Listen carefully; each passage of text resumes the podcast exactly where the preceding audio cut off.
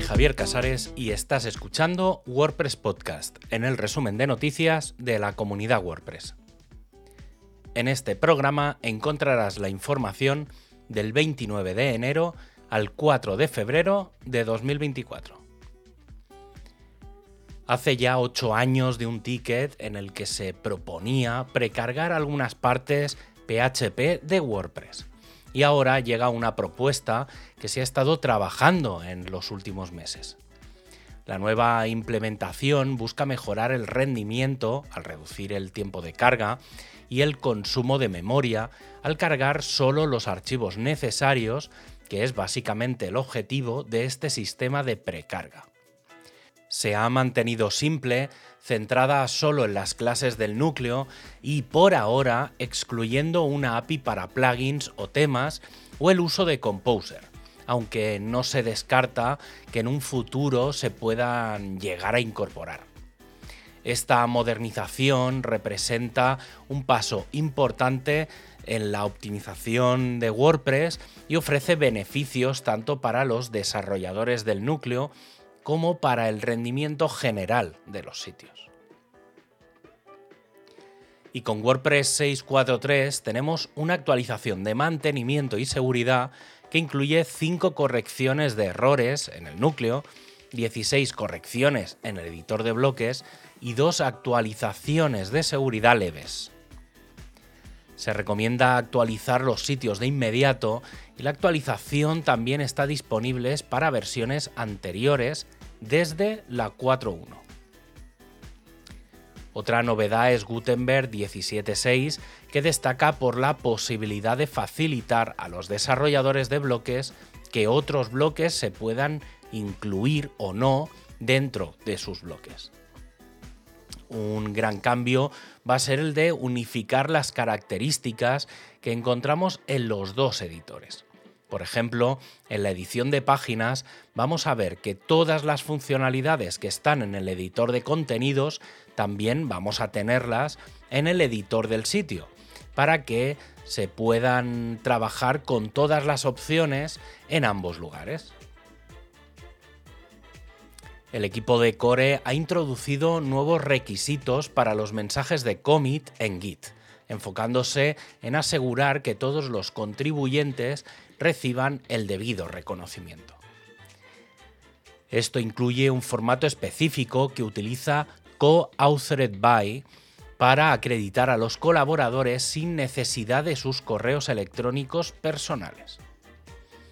Además, se ha lanzado una herramienta llamada PropsBot en GitHub para automatizar la compilación de las listas de contribuyentes en solicitudes de extracción promoviendo así un reconocimiento más eficiente y completo de todas las formas de contribución al proyecto.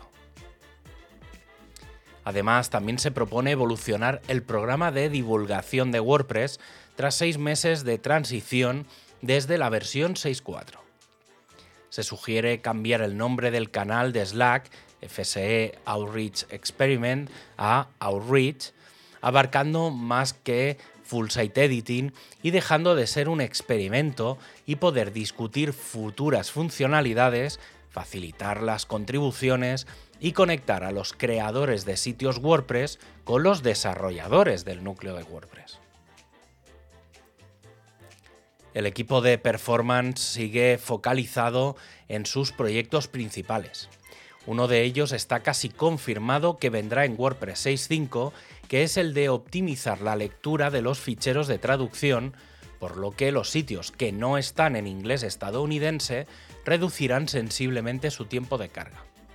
En las pruebas sobre wordpress.org se ha reducido el tiempo un 20%.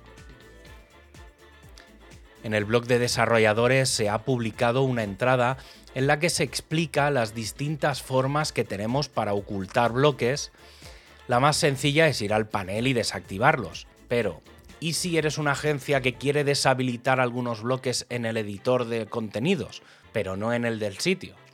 Sí, puedes crearte un pequeño plugin que mediante PHP o JavaScript oculte esos bloques que tus clientes no tienen que usar. Aunque no es solo el ocultar bloques.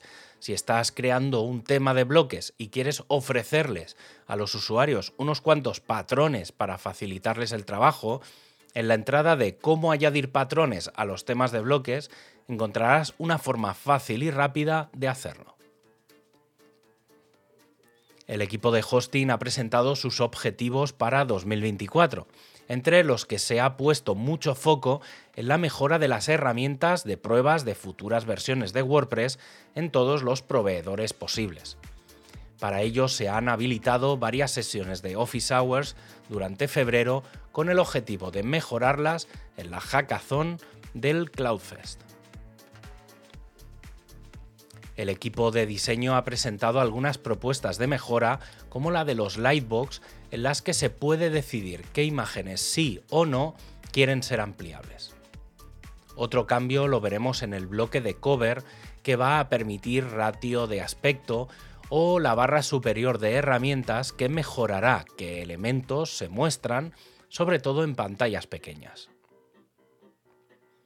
El equipo de marketing ha anunciado que la Fundación WordPress ha sido aprobada para recibir una subvención de Google Ads con el objetivo de incrementar la conciencia y la cobertura sobre la fundación y temas relacionados con su misión.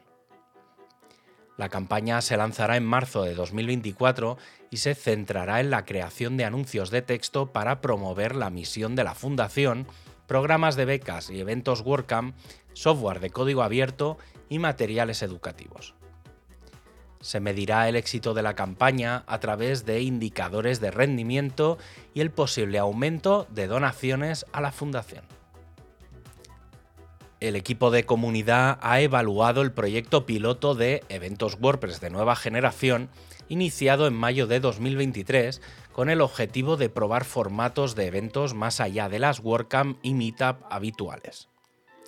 Tras resultados positivos, se sugiere incluir de forma permanente una mayor variedad de formatos más creativos en los eventos WordPress.